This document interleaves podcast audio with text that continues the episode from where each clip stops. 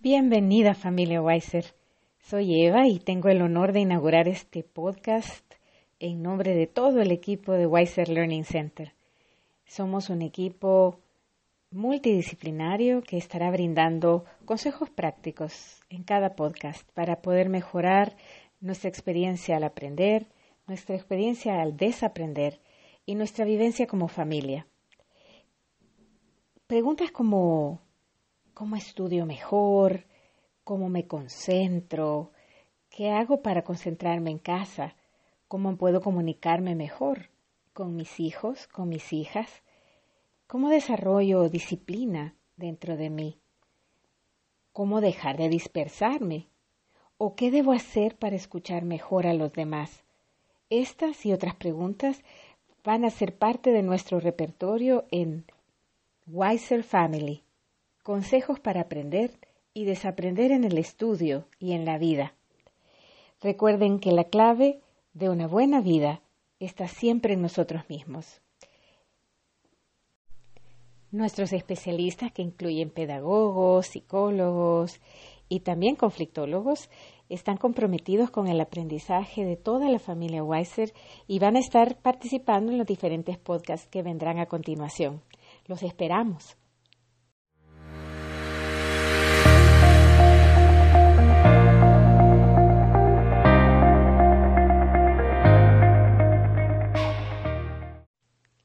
Bienvenida familia Weiser.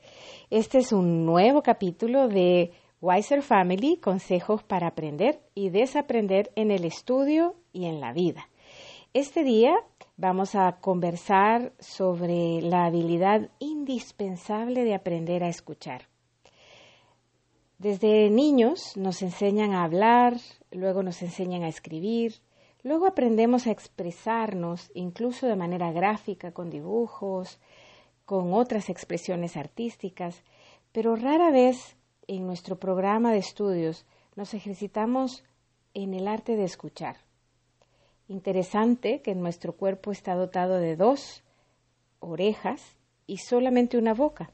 Quizás nos, nos quisiese decir en la misma naturaleza que como buen consejo podríamos aprender a escuchar el doble de lo que hablamos.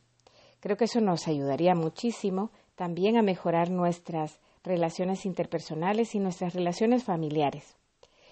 El arte de escuchar primero debe generar en nosotros un interés en, en, tratar de valorar lo que el otro tiene que decirnos. Requiere una predisposición psicológica para ponerle atención, para poder darle importancia. No importa que sea un niño de cinco años o un adulto mayor que nos habla, es importante demostrar ese interés y ese, esa valoración del otro. Ahora vamos a dar una pequeña técnica o ejercicio que nos permite escuchar, en particular en momentos en que nos es difícil escuchar. En, otra, en otro programa vamos a hablar sobre el manejo del tiempo y cómo dedicar momentos específicos para poder escuchar. Todos y todas estamos sumamente ocupados y no siempre tenemos el, espacio para dedicarle a nuestros seres queridos el momento y el tiempo necesario para que se expresen desde su propia forma de expresarse. Pero hoy vamos a tocar la técnica del parafraseo. Esta es una técnica que prestamos de la gestión del conflicto y que nos ayuda a escuchar cuando nuestras emociones nos lo hacen difícil. El parafraseo puede consiste en repetir con nuestras propias palabras lo que la otra persona nos está diciendo. Y este, esta técnica nos permite escuchar con mayor atención para poder luego repetir con mis palabras lo que el otro está diciendo. Si uno lo hace con, con cariño, lo hace con el tono adecuado, puede verificar que está entendiendo, que está realmente comprendiendo. Y eso logra dos cosas. Por un lado, que la otra persona se sienta escuchado y valorado, y por otro lado, nos permite asimilar la petición, el comentario, la sugerencia que nuestro que nuestra otra miembro de la familia está haciendo.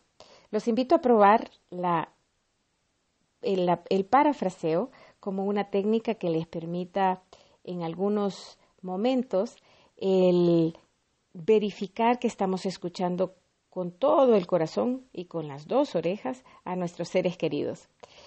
Un gran abrazo para todos y recuerden que la clave de una buena vida y de un buen aprendizaje está siempre en nosotros mismos. Hasta pronto.